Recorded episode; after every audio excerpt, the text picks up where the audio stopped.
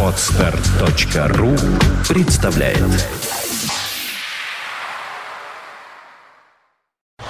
You are listening. You're listening to Internet Radio Fontanka FM. Fontanka FM. Виват. История. Добрый день. Вы слушаете радио Фонтанка FM. В эфире программа «Виват История». Программа выходит при поддержке компании «Весткол». «Весткол» всегда на вашей стороне.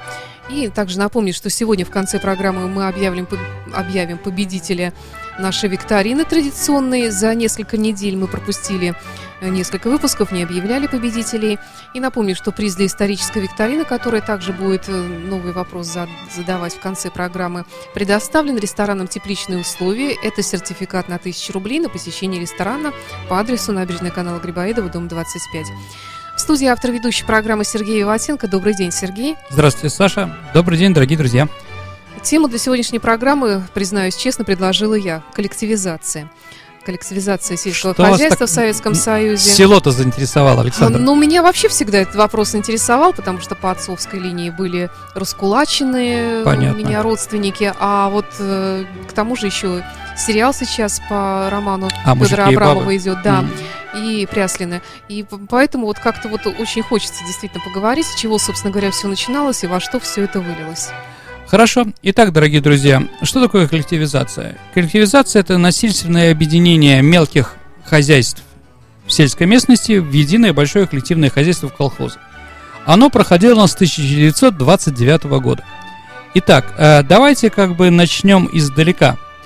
Вообще, если говорить про 20 век, про начало 20 века или ту подоплеку, которую было до 29 года, ну, последние там 30 лет, э, надо понимать, что сельское хозяйство у нас э, было, скажем так, население жило в основном на селе, э, в деревне. Э, значит, до революции, до революции главным, кто был производителем промышленного количества зерна, это были помещики.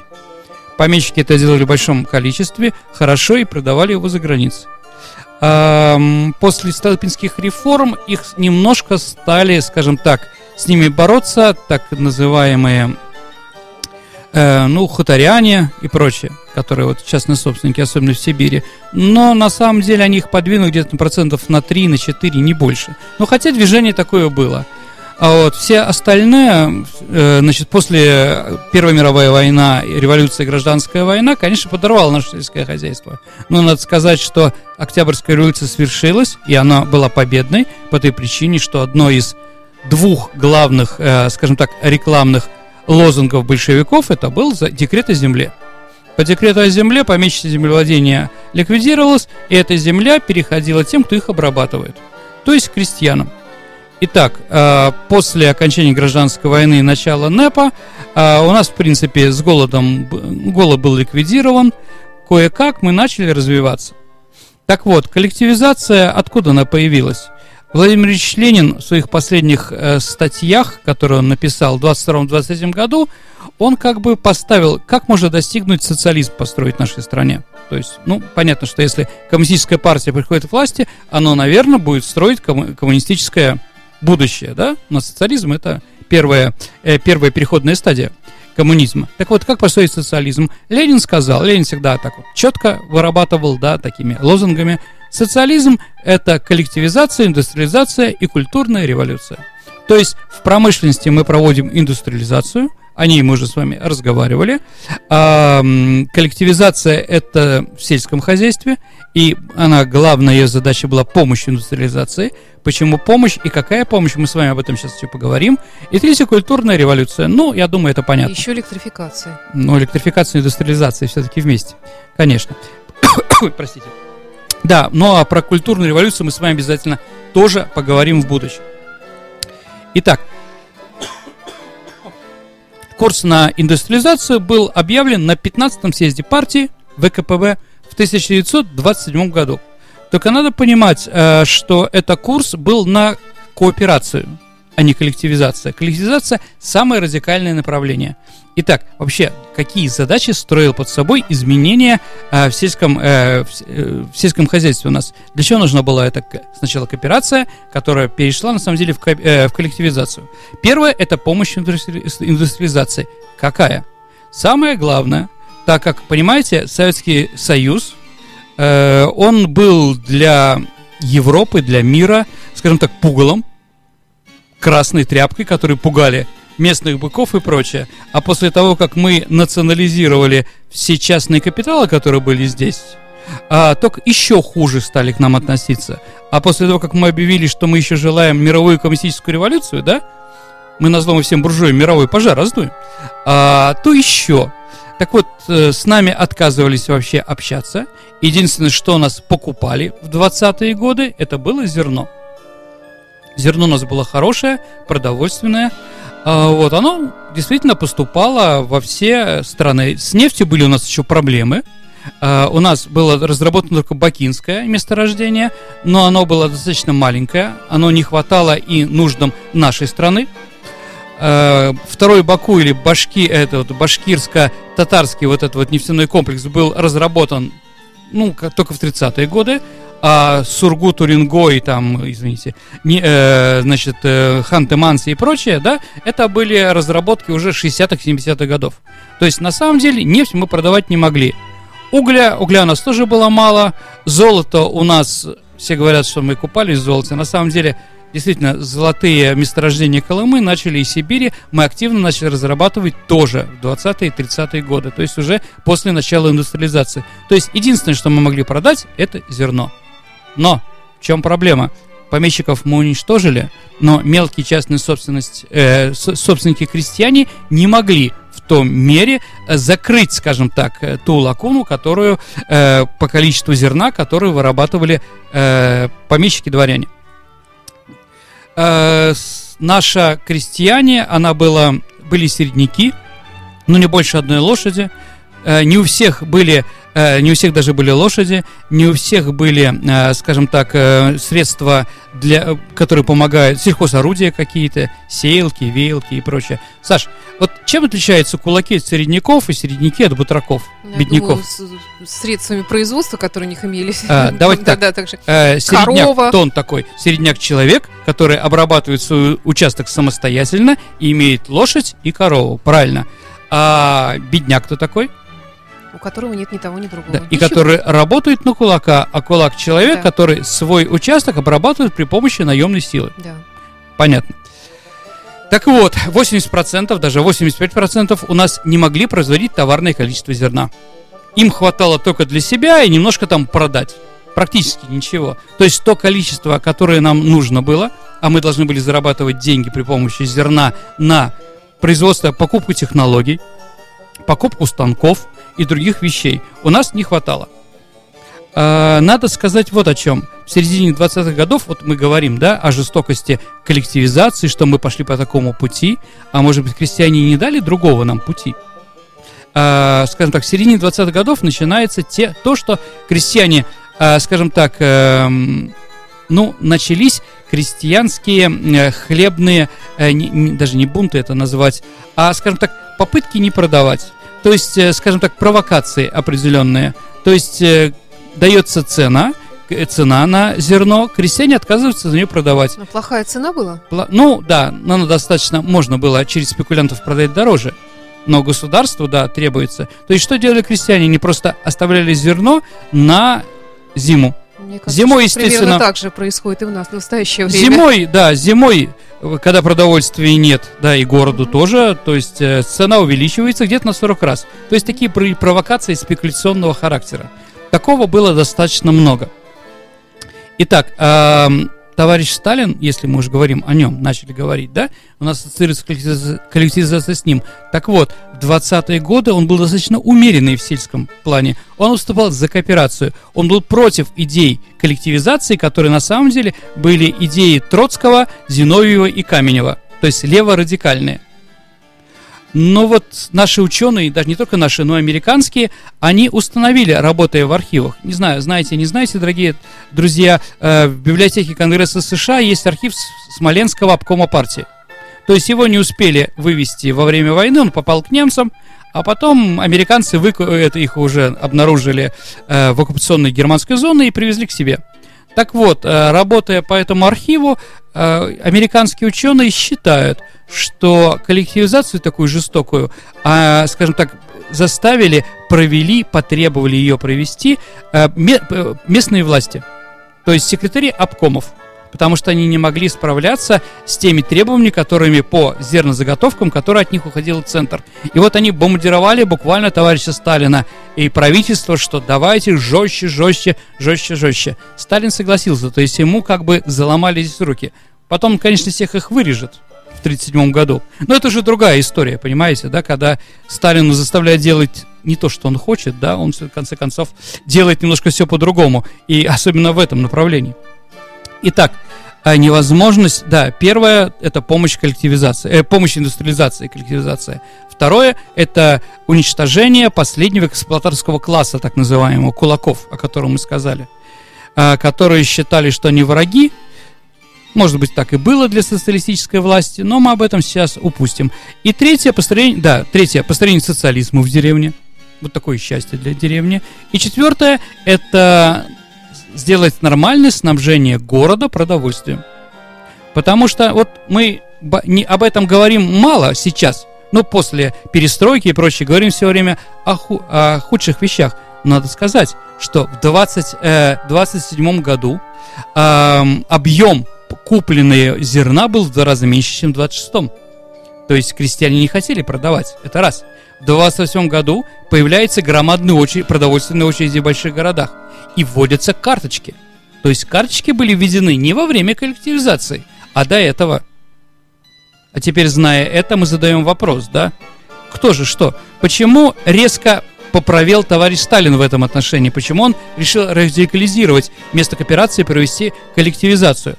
А многие говорят, что это был личный, скажем, опыт Иосифа Виссарионовича, когда в 27 году члены правительства, члены Центрального комитета поехали по зерновым регионам, чтобы поднять своими удушевленными речами крестьян продавать зерно. Э, товарищу Сталину досталось, Паниковскому досталось, помните, по Волжье, да? Э, вот, Золотом Селенке. А товарищу Сталину достался Северный Казахстан. Это вот Петропавловск нынешний и прочее. Uh-huh. да. Так вот, он туда приехал, в одну деревню, в одно село. Он об этом говорит на съезде партии, как раз, который в 29 году произошел. И вот, говорит, сидит крестьянин на заваленке, курит. Он к нему подходит и говорит, скажи, товарищ, а почему вы зерно не продаете советской власти? А товарищ ему говорит, а ты, мил человек, представьте, Сталин такой сказать, а ты, мил человек, потанцуй передо мной, может, эти зерна-то и отсыплю я думаю, что не просто этот шутник был уничтожен, я думаю, деревня была там закатана в асфальт просто сразу после этого. Но так или иначе, действительно, личное взаимоотношение с кулаками и середняками не очень вдохновило товарища Сталина. То есть он решил поступать достаточно жестко. И еще, итак, дорогие друзья, в 27 году а, мы начали коллектив, то есть был объявлен курс, но проводили его в 29-м. Почему? Задержка на два года. Ну, во-первых, из-за политической борьбы, которая была э, в, во власти. Недаром Сталин сказал год Великого Перелома. В 29 году был уничтожена последняя группировка, это правоуклон так называемый, Николая Ивановича Бухарина. А, так вот, это первое. А во-вторых, из-за этой борьбы не, был, не было непонятно, какими средствами, что мы, как это будем делать. Понимаете, да? Итак, коллективизация а, была, с одной стороны, сверху напридумана большевиками, а с другой стороны, скажем так, снизу заставили большевиков проводить именно такую жесткую коллективизацию. Почему? Почему вот, например, Бухарин, Рыков и Томский выступали за то, что сократить индустриализацию, потому что за этой провокации крестьян у нас не было денег на индустриализацию, поэтому они выступили с этим. А, а Сталин выступал на Зарецкой. Все достаточно просто, дорогие друзья. 29 год. Это почитайте стихотворение Михаила Свердлова «Девятая рота». У него есть про 29 год. Э, этот год, этот год начала подготовки интервенции против Советского Союза. было понятно, что рано или поздно на нас нападут. У нас нет времени, надо строить быструю экономическую базу э, для нашей обороны. Для этого нужно продавать зерно. 10 лет. За 10 лет мы построили. Как предлагал Бухарин, это было бы 25-30 лет. У нас, может быть, такого времени не было. Если бы у нас не было бы тех построенных заводов индустриализации, нас бы, конечно, сожрали бы Гитлер. Ну или кто-то другой, Франция, Англия, Америка. Да все равно кто. Понимаете, да, врагов у нас было достаточно много. Поэтому такая жесткость. Поэтому такая вот ситуация. И еще почему была такая жесткость? Ну, я думаю, что вы прекрасно понимаете, о чем я говорю. Поэтому говорить о том, что о репрессиях, кулаков, всем понятно. Они существовали, конечно. А, вот я вам приведу цифры. Дорогие друзья, попытайтесь как бы услышать эти цифры, да? Саша, вы тоже. Да. И мы сделаем, понимаете, иногда а, статистика, она объясняет многое, скажем, то, что непонятно психологически. Итак, первое. Ну, мы сравним 29 год, то есть что было до коллективизации, и 37-й, когда коллективизация закончилась, да?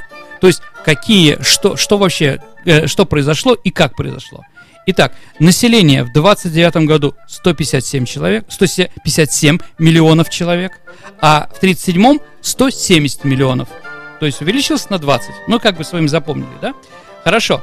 А количество крестьян 72 миллиона, а в 29 году, а в 37-м 50 миллионов. То есть раньше каждый второй, потом стал каждый третий, получается. Да, так, мы ну, сейчас расшифруем эти цифры, ага. понимаете, да? Дальше, количество зерна. В 29-м 70 миллионов, 79 миллионов тонн, в 37-м 81 миллион тонн. Ну, практически не изменилось, ну, может, немножко да. побольше стало, да? Количество молока с 23 миллионов тонн увеличилось до 35 миллионов тонн и количество мяса осталось на том же уровне, по 25 миллионов тонн. О чем говорит эта таблица, которую я привел? Удалось вообще индустриализация или не удалось? Саша, как вы думаете? Думаю, что да. Смотрите, дорогие друзья, еще раз. Количество крестьян уменьшилось на 20 миллионов. В город уехали все. Правильно. То есть жесткость коллективизации. Ведь крестьянин, он у нас же ведь на печи лежит. Помните? Емеля, Илья Муромец. Ну, мы об этом уже говорили, да? да? Крестьянин, когда нет работы и прочее, он лежит, ему ничего. Заставить крестьянина, консерватора, а все люди, живущие на земле, консервативные, это понятно, да? Бросить свою деревню, где у него семь поколений на погосте. Это надо сделать что-то ужасное, понимаете, да? Да. да. А куда он побежит, крестьянин? В город? А зачем он там нужен? Там, извините, безработица, там проблема. Он неграмотный. Согласимся, да? Не возьмут его на завод работать. То есть куда он бежит? Он бежит на стройки народного хозяйства, дорогие друзья. То есть он бежит в те, в степь, около горы Магнитная, и роет котлован для Магнитогорского э, это, металлургического комбината, понимаете, да? Пока он роет этот котлован лопатой, его обучают, его, из него делают будущего рабочего. Понятно, да? То есть вот эта жесткость, которая была, с одной стороны, объясняется чем, это заставить крестьянина изменить свой социальный статус, из крестьянина стать рабочим. Понятно, да?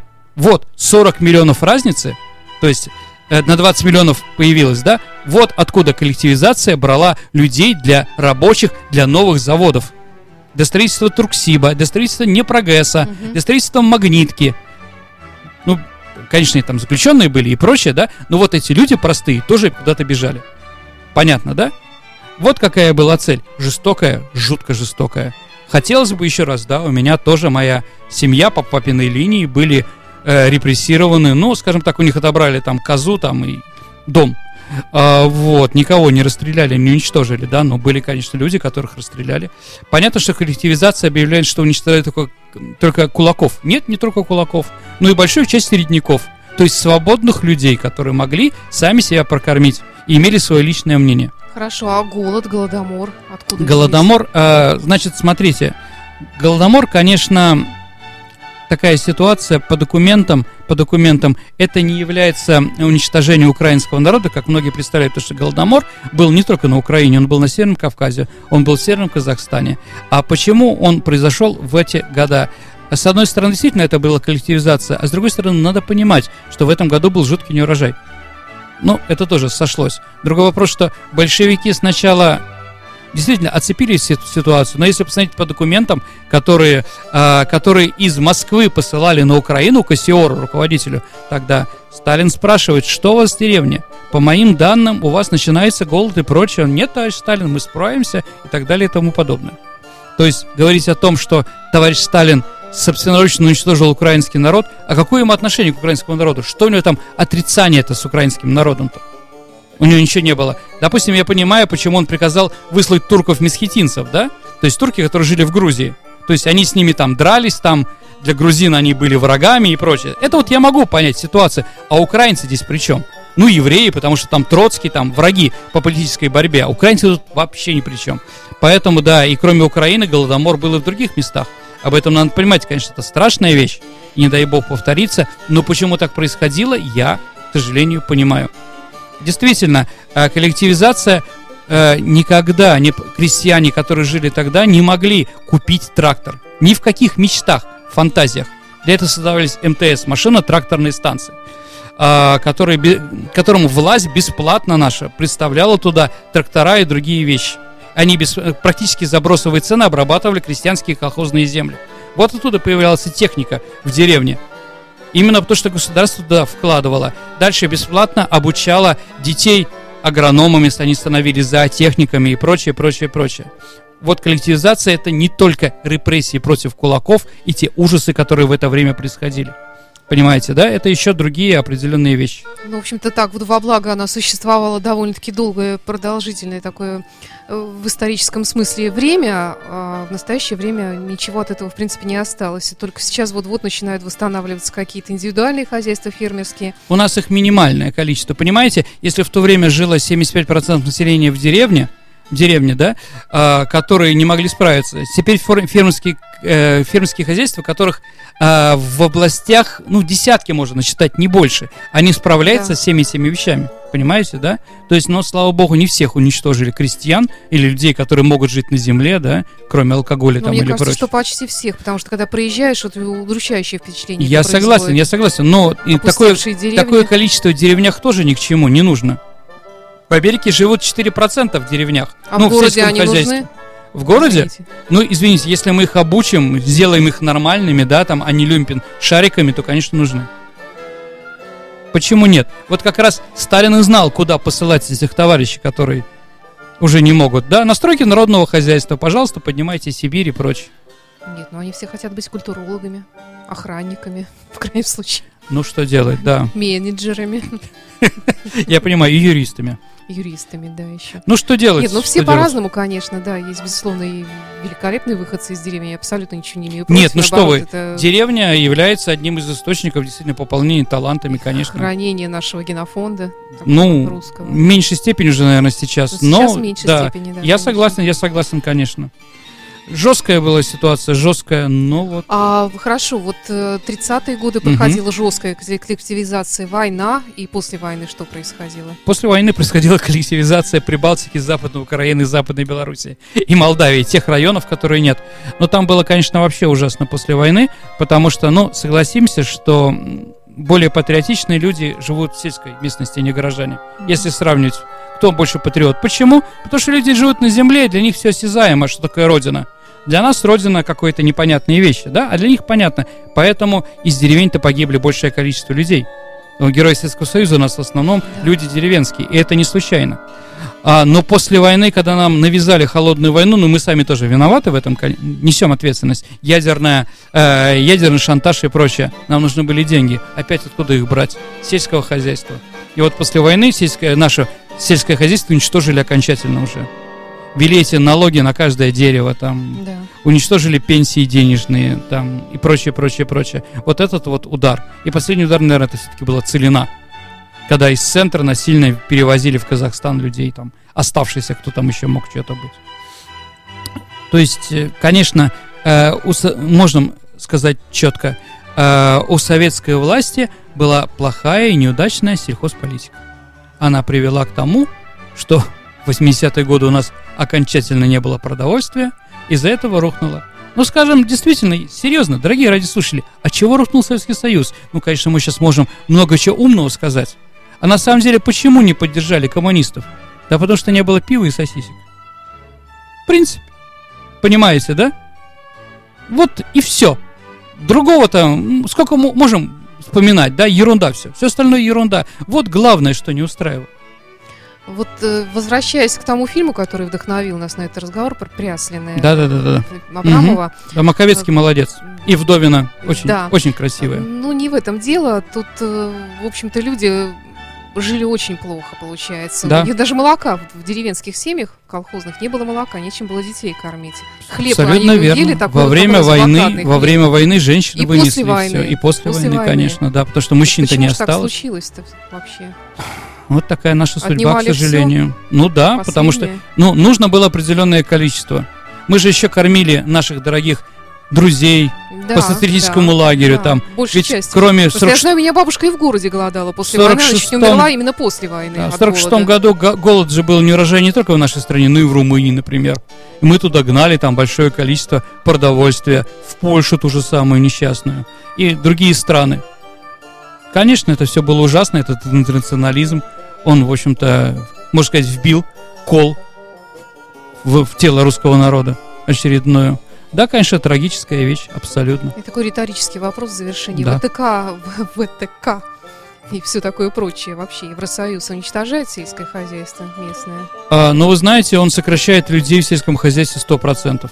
Ну, например, я просто... э, при- э, Если Украина туда сунется, конечно, мы тоже можем накрыть. Там запрещает же ведь это самое курей, это... ВТО имела в виду, конечно. Ну. ВТО. Да. А, значит, э, запрещено иметь в сельском хозяйстве кур, потому что, да, они должны быть только на этих самых инкубаторах и прочее. Мгм. А, в Венгрии, которой, ну, мы прекрасно знаем по советскому времени, какая богатая страна, э, не здесь ни одного сахарного завода. Хотя сахара они в большом количестве приводили, да? Но потому что сахар при- при- при- производят другие. Конечно, да, там есть перераспределение, и многие, конечно, будут, э, ну, уничтожены, не в прямом смысле, но заставлен многие сельхоз э, семьи, да, которые живут в деревнях, в селах, э, они вынуждены будут переехать в город. Это сто процентов. Хорошо, ладно, давай тогда на сегодня мы закончим Да, эту тему. давайте и раздавать. перейдем, да, к призам, к нашей исторической Сначала, может, я вопрос задам про следующий раз, а потом мы да, объявим хорошо, всех победителей. Хорошо, да, сегодня вопрос. Итак, какой? дорогие друзья, а, назовите писателя, про которого советская власть а, врала, а, что ему дали Нобелевскую премию за романтизацию коллективизации.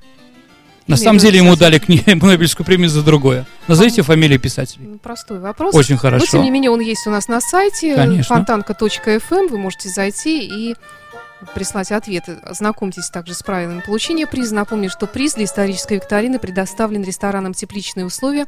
Это сертификат на 1000 рублей на посещение ресторана по адресу набережная канала Грибоедова, дом 25.